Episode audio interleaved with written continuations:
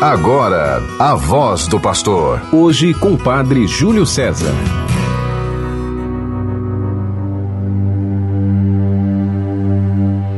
Querido irmão, querida irmã, estamos chegando até você pela rádio 91.9, a Sintonia do Bem, rádio de nossa arquidiocese, por todas as outras rádios que transmitem o programa A Voz do Pastor.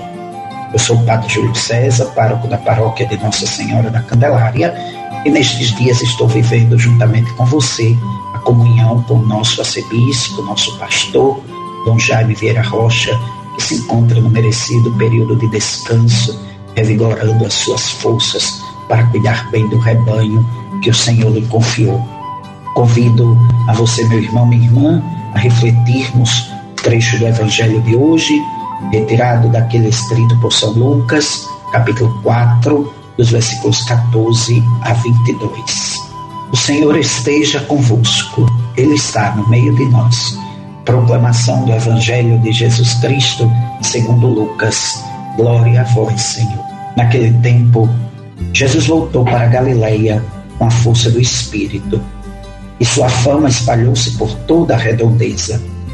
Ele ensinava nas sinagogas e todos os elogiavam. E veio à cidade de Nazaré, onde se tinha criado. Conforme seu costume, entrou na sinagoga no sábado e levantou-se para fazer a leitura. Deram-lhe o livro do profeta Isaías. Abrindo o livro, Jesus achou a passagem que está escrito: O Espírito do Senhor está sobre mim, porque ele me consagrou com a unção para anunciar a boa nova aos pobres. Enviou-me para proclamar a libertação aos cativos e aos cegos a recuperação da vista para libertar os oprimidos e para proclamar o ano da graça do Senhor. Depois fechou o livro, entregou ao ajudante e sentou-se.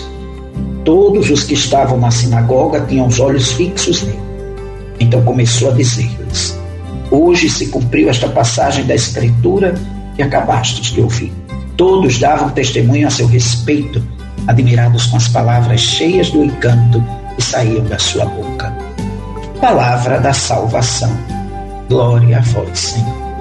Que o Santo Evangelho anunciado perdoe os nossos pecados e nos conduza à vida eterna. Queridos irmãos, queridas irmãs, tendo já vivido a Epifania do Senhor, encontrando no capítulo 1 do Evangelho segundo São João a afirmação que no princípio e antes de todos os séculos o Verbo era Deus, que dignou-se para salvar o mundo, nós hoje encontramos este verbo, Jesus de Nazaré, proclamando a chegada do reino de Deus. Ele está na sinagoga de Nazaré. Jesus era um homem do templo. Jesus não se contentava em rezar em casa com seus pais. Ele ia ao templo. E lá no templo ele diz: Hoje se cumpriu esta passagem da Escritura que acabastes de ouvir. Isso deve nos levar a uma reflexão, a uma pergunta. O que é que acontece dentro de nós quando nós ouvimos a palavra de Deus? Talvez nós já estejamos tão habituados a recebê-la nos grupos do WhatsApp, né, nas nossas redes sociais, a ir à missa e escutar as leituras, escutar o Evangelho, acompanhar nos livros litúrgicos, que pode ser que nós estejamos acomodados, que a palavra não esteja mais produzindo aquele ardor no nosso coração. Diz o Evangelho que enquanto Jesus falava na sinagoga, todos estavam com os olhos fixos nele. Por quê? Será que porque aquela palavra era novidade? Não, essa palavra é do profeta Isaías. Tantas vezes aquele povo já tinha ouvido aquela palavra na sinagoga, mas é porque eles sentiram nas palavras de Jesus algo novo. Eles sentiram que ali estava o homem que ia dar vez aos pobres que ia libertar os oprimidos, que ia fazer os cegos ver de novo.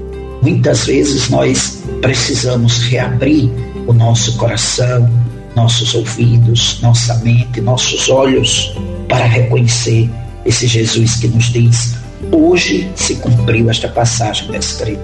É ali que Jesus começa o seu anúncio da salvação. Muita gente vai acolher Jesus com entusiasmo. Muita gente vai se encantar com aquilo que sai de sua boca, como diz o Evangelho, com seu jeito novo de falar, com seu ensinamento de um jeito novo de viver. Mas tenhamos presente, nem todos aceitam Jesus. Tem sempre aqueles que são do contra. Nós podemos perceber isso no Evangelho de São Lucas. Jesus é bem acolhido logo no começo, porque é a novidade. Nós adoramos novidade. Depois, quando as pessoas se acostumam, aí começam a já enfrentar ou colocar para ele os preconceitos dos conterrâneos. Eles já começam a dizer que não acreditam que ele é o filho do carpinteiro, que sua mãe é Maria, que suas irmãs estão no meio dele. Também no tempo de hoje é assim. Nós anunciamos Jesus, as pessoas se encantam nos encontros, nos seminários, nos momentos em que vivem a primeira vez, mas parece que depois começam a aparecer as oposições, começam a aparecer as dificuldades, começam a não querer mais acolher a pessoa de Jesus. Sabe por quê?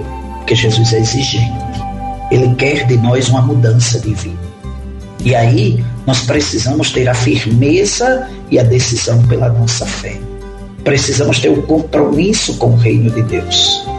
E esse compromisso não nos permite que nós estejamos contrários daqueles que são explorados. Temos que estar ao lado daqueles que são escravizados pela maldade, pelo egoísmo humano, pela política interesseira, pela política exclusivista. Os nossos olhos têm que se abrir para que nós possamos ver os sinais do reino de Deus entre nós, para que nós possamos dedicar o nosso amor a favor da vida e da esperança. Que o amor misericordioso de Deus nos liberte, nos dê a inspiração necessária para praticarmos a caridade e a justiça. Que ofereçamos a Deus os nossos dons, nossos talentos e dele recebamos a graça e a força para anunciarmos sempre o Evangelho. Anunciar esse Deus que amou o mundo de uma maneira tão forte, tão viva, que deu seu Filho para que todo aquele que nele crê não pereça, mas possua a vida eterna. Que esse Deus sustente a nossa vida na força dos sacramentos. Viva, meu irmão, minha irmã, os sacramentos da igreja.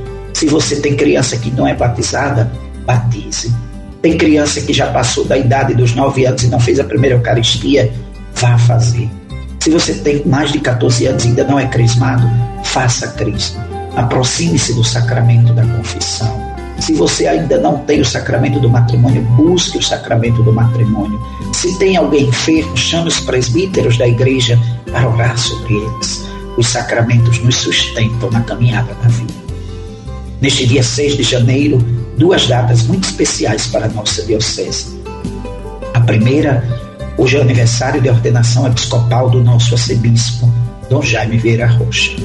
Há 26 anos, na Basílica de São Pedro, em Roma, as mãos de São João Paulo II, isso mesmo, as mãos de um santo, tocaram a cabeça do nosso arcebispo. E por aquela imposição das mãos, o nosso arcebispo recebeu a plenitude do sacramento da ordem, se tornou sucessor dos apóstolos. É o guia de nossa igreja diocesana. Rezemos por ele neste dia, para que Deus o proteja, o livre de todo mal, o guarde daqueles que muitas vezes procuram apenas fazer com que a igreja não possa caminhar. Nosso bispo é essa pessoa forte, essa pessoa que está sempre pronto a visitar as comunidades, a acolher as pessoas, mas ele tem uma missão muito difícil que é a administração dos problemas da diocese. Rezemos por ele. Hoje também é dia dos Santos Reis. Nós celebramos no último domingo a festa da Epifania do Senhor, por autoridade da igreja, não é que transferiu, mas hoje em Natal é feriado. Hoje em Natal é dia dos copadroeiros da cidade. É um dia em que nos voltamos para recordar o fundamento, como é que essa cidade nasceu, fundada no dia de Natal, por isso tem esse nome. Tem como padroeira Nossa Senhora da Apresentação, encontrada na Pedra do Rosário, e como copadroeiros os santos reis, que levaram ao menino Jesus os presentes, o ouro, o incenso e mirra, que hoje trazem para nós também os presentes de Deus, a graça, a misericórdia, o perdão, que eles intercedam pela nossa cidade. A nossa saudação ao Padre Francisco Lima, pároco da Paróquia da Sagrada Família, onde está o Santuário de Santos Reis, e a toda a comunidade que hoje celebra, toda a comunidade natalense, e hoje celebra seus copadroeiros. Em nome do Pai e do Filho e do Espírito Santo. Amém. Você ouviu a voz do pastor. Hoje com o Padre Júlio César.